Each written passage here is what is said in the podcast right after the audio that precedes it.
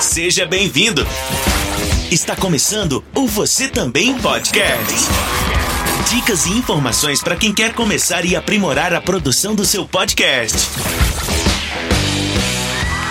Olá, meu querido amigo podcasteiro, seja bem-vindo a mais um episódio do Você Também Podcast, a sua caixinha de ferramentas para produção de podcasts. Eu sou Carlinhos Vilaronga, homem branco de olhos verdes, barba, cabelo e bigode curtinhos raspados com máquina e falo com você aqui da província de Shizuoka, no Japão. Esse episódio ele é uma extensão de um outro episódio que foi publicado durante a semana Podosfera Nipo Brasileira. O episódio chamava O Valor das Microesferas de Influência e onde eu ouvi um pouquinho o Will do Press Startcast, o Kleber do Já Era Cast, ouvi também o Reni do Dropzilla, o Victor lá do no Japão, o Everton do Mundo Peculiar e o Yan Yun do Otaku no Kisaten. Eles deixaram seus pensamentos em relação à questão de alcance, motivação, número de ouvintes, enfim, foi um bate-papo nesse sentido do valor que tem quando a gente tem um podcast legal, mas ainda a gente tem um alcance pequeno. E eu repeti essa pergunta para um professor universitário, Marco Polo Marinho, que ele é professor universitário, como eu já disse, mas ele é também empreendedor social, trabalha com ONGs, dando apoio a pessoas que trabalham com ONGs, e ele faz um trabalho muito massa. A pergunta que eu fiz para ele é como os empreendedores sociais encaram essa questão de alcance, números, impacto, enfim, e ele compartilhou um pensamento muito massa. Então, desfrute desse conteúdo que acredito que vai agregar muito para suas reflexões e para o seu trabalho com podcasts em 2023. E para você ouvir o episódio O Valor das Microesferas de Influência que foi publicado no feed do podcast hashtag PodNipoBR, eu vou deixar um link para você na descrição. Beleza? Fique aí com o professor Marco Polo Marinho.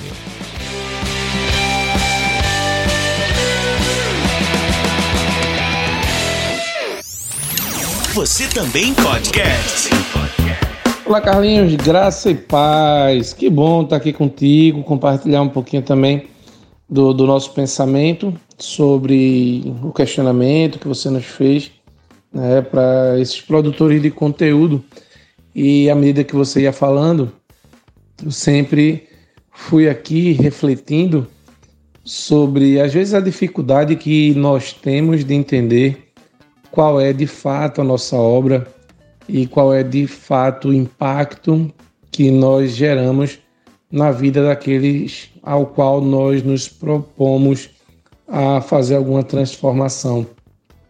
Esses dias eu estava conversando com alguns amigos e esses amigos que têm projetos, eles estavam se questionando sobre se o impacto que eles estavam tendo na vida das pessoas não era um impacto muito pequeno, porque é comum que nós tenhamos sempre um pensamento de que um alto impacto ele está associado muitas vezes a um grande número de pessoas e não a uma qualidade efetiva no atendimento daquilo ao qual nós fazemos. Por exemplo, é, tem um amigo é, cristão, pastor, que ele planejou desenvolver um projeto para cuidado de alguns homens casados que passavam por um determinado tipo de problema. E certo dia ele começou a ligar para algumas pessoas para marcar apenas para ter um primeiro encontro, um primeiro momento para tratar sobre esse problema. É engraçado ver que uma das pessoas que recebe a ligação, ela estava naquele momento passando pelo problema e percebe que Deus dele não tinha esquecido dele e que naquele momento estava colocando uma pessoa querida, conhecida, próxima para dizer assim, filho, não não faz isso, filho, não cai, porque estou contigo. E aquela pessoa ela se restabelecer, se restabelecer e poucos dias depois, saber assim que aquele grupo, aquele momento, aquele encontro não aconteceria. Alguns meses se passam e aí essa pessoa ela procura o pastor, amigo, que estava com essa ideia do projeto, e diz a ele assim: Cara, lembra daquele projeto que você ligou para mim? E aquele pastor diz assim: Cara, não é. Eu ainda penso tanto em fazer, porque não aconteceu, porque não gerou impacto. É quando esse outro rapaz que foi impactado diz: Cara, deixa eu te dizer, muito provavelmente todo esse teu pensamento, esse teu planejamento, ele tinha um propósito. Esse propósito na sua cabeça pode não ter acontecido, pode não ter se concretizado, mas na minha vida foi fundamental, foi crucial para que aquele problema que você queria tratar fosse de fato tratado. Então, na verdade, eu venho aqui te agradecer, te agradecer, porque ao pensar em montar aquilo, ao lembrar de mim, ao ligar para mim, você de fato gerou impacto na minha vida.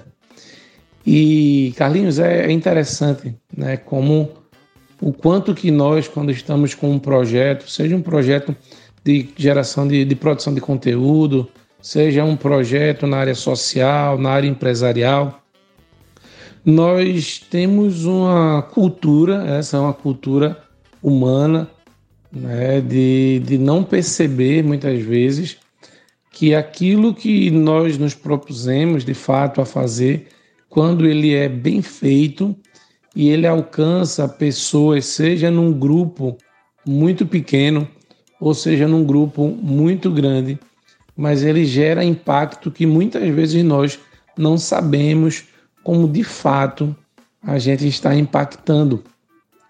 Eu, por exemplo, na Marco Polo, como professor do ensino superior, eu costumo falar com alguns alunos, alguns estudantes meus, dizendo assim: cara, quando você se formar, quando você estiver no mercado, não desaparece, não some, volta aqui na faculdade, volta para falar com os professores, para falar sobre a quantidade de coisas legais que tem acontecido na tua vida, sobre o teu posicionamento, sobre aquilo que tu conseguiu alcançar, porque muitas vezes nós nos encontramos no dia a dia, na rua, num evento, com esses estudantes mais antigos, e aí as pessoas dizem, professor, eu queria tanto falar, porque tanta coisa legal aconteceu na minha vida, então a gente tem aquela conversa. Mas eu digo, cara, se eu não tivesse te encontrado aqui, em que momento eu saberia sobre isso? E aí você vê que, por exemplo, uma profissão de um professor é aquele que gera impacto na vida de pessoas todos os dias, ele transforma ali pensamentos, ele transforma expectativas, ele faz com que a cosmovisão ela haja uma mudança por devido à inserção de novos conhecimentos todos os dias na vida daqueles estudantes. É, no dia a dia faz com que aquele professor que de repente dá aula em cinco turmas com com 30 estudantes, por exemplo. Né, ele veja ali, sei lá, 150 estudantes naquele período. É, então ele enxerga isso como sendo um número de pequeno de pessoas sendo impactada, mas ele muitas vezes não percebe né, que nos últimos anos, se juntar todas as turmas que ele vem impactando, a quantidade de pessoas que têm sido de fato beneficiado com aquilo que é a sua vocação, a vocação do ensino, a vocação de buscar informações para levar ela para aqueles que a receberão e serão geradores de novas informações, transformadores de realidade, impulsionadores de empreendedorismo e de tanta coisa tão legal. É importante que nós todos tenhamos um, uma vivência de, de gestão de projeto, de de organização, de, de, de, de um ponto de vista mesmo empoderado, para aplicar em tudo aquilo que nós fazemos, seja no dia a dia pessoal, seja de fato naquele profissional ou naquele do, no nosso hobby, aquilo que nós sabemos que geramos um impacto positivo na sociedade, que nós façamos isso de forma estratégica. E quando nós falamos sobre desenvolver uma, as soluções de formas estratégicas estão muito associadas à questão do autoconhecimento. É muito importante, com frequência, nós pararmos para analisar sobre quem somos nós hoje e quem somos nós hoje, inclusive em comparação a quem fomos nós ontem.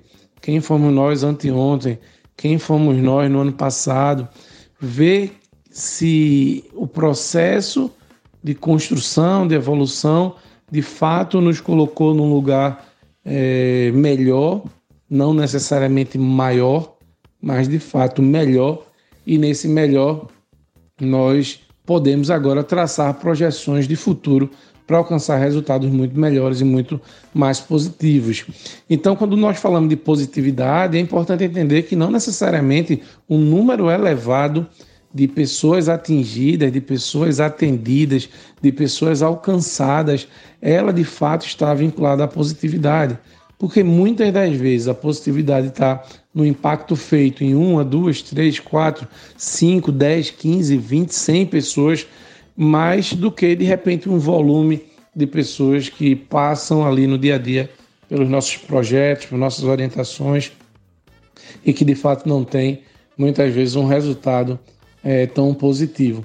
Então eu encorajo, encorajo os jovens que estão com uma missão de transformar vida de pessoas por meio de podcasts, por meio da produção de conteúdo, por meio de blogs, por meio de, de informações traçadas diante de tudo aquilo que aprendeu, encorajar a não desistir e, na verdade, reprogramar a rota, realinhar a rota, trabalhando de forma mais assertiva, de forma mais estratégica e sendo estratégico de fato, trabalhando a lógica do planejamento. Então, em primeiro lugar, quando nós nos conhecemos, nós conseguimos traçar objetivos, esses objetivos sendo analisados num cenário interno de forças e fraquezas, assim como no externo, que analisa variáveis políticas, econômicas, tecnológicas, sociais, demográficas, né, de, de meio ambiente, também para ver se é possível alcançar esses objetivos e entender que por meio de objetivos de fato nós conseguimos gerar uma vantagem competitiva. E vantagem competitiva essa, nós falamos, lógico, dentre aqueles players que estão naquele mercado ao qual estamos inseridos. Mas quando nós falamos também sobre, por exemplo, o empreendedorismo social, e quando às vezes a gente fala assim, poxa, eu conheço alguém no empreendedorismo social que impacta tantas mil pessoas, mas também conheço alguém no empreendedorismo social que impacta poucas pessoas.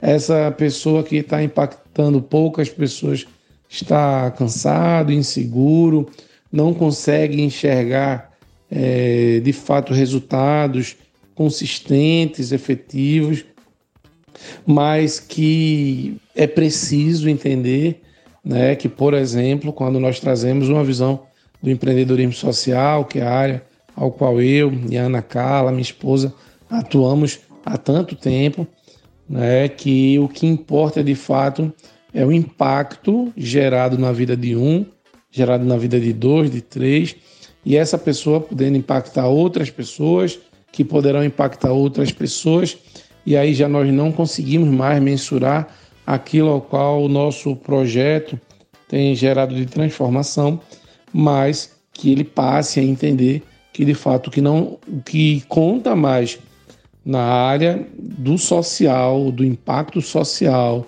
da transformação social está muito mais vinculado à qualidade do que à quantidade. Quando nós focamos muitas das vezes em adquirir quantidade, nós terminamos em função da da escassez de tempo e de capacidade, de tecnologia, não dando tanta atenção às pessoas que de fato estão em transformação, estão sendo impactadas, como quando nós tínhamos um número bem menor. Né? Então, sobre a minha primeira pergunta, a minha primeira fala sobre qual é de fato a tua obra, a minha pergunta está associada a você se preocupa em mudar de fato vida de pessoas, sabendo que muitas vezes você não terá um feedback daquilo que está acontecendo, mas sabendo que de fato pessoas estão sendo transformadas pelo teu conteúdo, pelo teu projeto, pelo teu produto, ou de fato a ilusão de um número excessivo, excedente de pessoas impactadas que no final você não consegue mensurar de forma tão efetiva e assertiva o impacto tido nessa tua relação de, de impacto gerado de fato. Então, além da questão do planejamento, é importante que num processo de estratégia, de pensamento é, sistêmico, holístico, nós entendamos de fato quem são essas pessoas ao qual nós estamos nos propondo a transformar suas vidas. Entender quem são essas pessoas, o que elas veem todos os dias, o que é que elas escutam todos os dias, o que é que elas dizem que fazem, mas que de fato elas verdadeiramente fazem, entender quais são as suas dores, entender também quais são os ganhos que ela tem com o teu produto, com o, tua, com o teu conteúdo, com a tua fala. Né? É isso que descrevo para vocês em administração, é uma ferramenta para o marketing chamada de mapa de empatia. E nessa ferramenta de mapa de empatia, nós conseguimos é, pensar soluções mais assertivas para o nosso público-alvo né, do nosso produto, porque nós começamos a pensar como eles pensam, entender de fato quais são os seus problemas. É, lembrando que, por exemplo, quando falamos hoje sobre empreendedorismo, o empreendedorismo ele está associado também, na atualidade, a um desenvolvimento de soluções baseadas em problemas Diferente do passado, em que eu criava algo, ia para o mercado e dizia: Olha, tenho aqui um produto, quem quer? Quem quer? Quem quer? Eu agora mudo a lógica e na lógica eu vou primeiro ao mercado, eu converso com as pessoas, eu ouço as suas dores, eu entendo os seus problemas, eu faço a imersão nesses problemas, eu seleciono problemas que essas pessoas têm. A partir do momento que eu seleciono, eu faço, eu crio ideias, né? faço um processo de ideação depois desse processo de ideação, protótipos surgem, testo esses protótipos e faço um processo de melhoria. Então, nós chamamos isso também né, nos processos de ferramenta de gestão, como a ferramenta do Design Think, que é uma ferramenta que hoje ela modela de fato negócio baseado no problema. E se eu desenho hoje um produto ou um projeto baseado em um problema, eu consigo de fato, ao lançá-lo, ao entregar aquele meu cliente que tem aquele problema, aquele meu beneficiário que tem aquele problema, eu entrego uma solução para a vida dele que ele busca de fato, que ele conhece de fato e que ele quer. E não aquilo que eu acho que ele precisa, que eu acho que ele quer, porque de fato eu não tive um processo imersivo com ele. Então, essa imersão também é entender o problema da pessoa, entender a pessoa quem é, onde ela convive, o entorno, dela também faz parte de um processo de assertividade na criação de um determinado projeto, de um determinado produto, porque é importante entender também que quando nós criamos algo, nós não criamos isso para nós mesmos. Nós criamos ele, suas características, suas funções, é, a, a sua, suas características técnicas, suas características físicas, baseado naquele que irá ouvir, naquele que irá usar, naquele que irá é, aproveitar-se e, e, transformar né, a sua vida, mas que para isso precisa de fato chamar a sua atenção. Né? Nesse processo hoje que a gente tem na, na nova visão do marketing, no, do marketing de atração, né, que nós chamamos de inbound marketing, a gente fala sobre a ideia de atrair a, a, atenção, o interesse das pessoas para que, por meio dessa, dessa atração da atenção e do interesse, de fato, a gente consiga desenvolver as soluções, fazer com que eles, de fato, é, comprem a ideia, comprem o produto, busquem e tenham impacto com suas vidas sobre isso. E se for para finalizar aqui com vocês nessa fala de encorajamento a vocês continuarem e aí eu falo de fato como empreendedor social, assim como a Ana Carla, acredito que também pensa.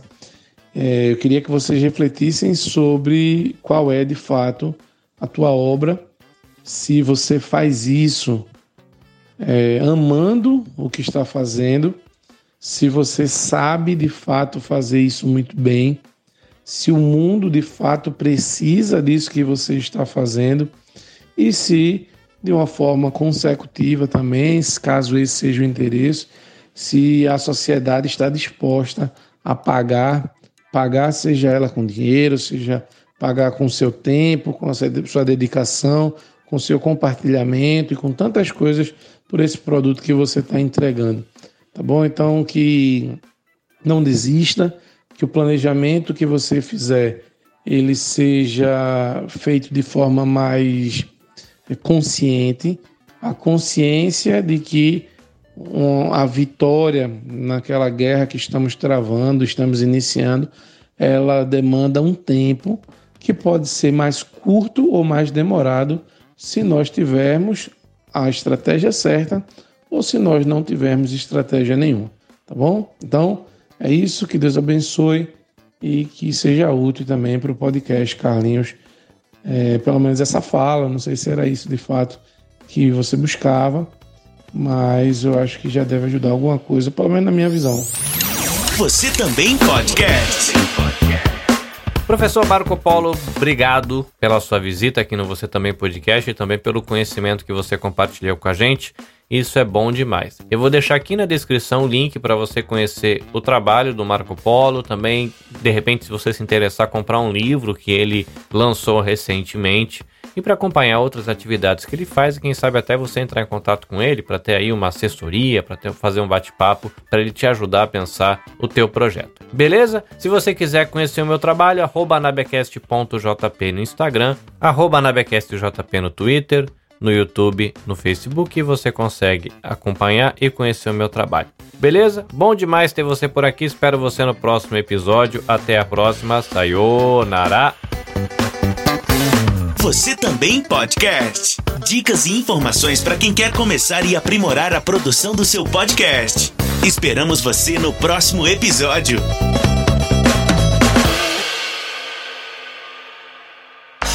Este episódio foi editado pelo Nabecast. Saiba mais em www.nabecast.jp. Nabecast, conectando pessoas, desenvolvendo amizades, construindo parcerias e compartilhando vida através de podcasts.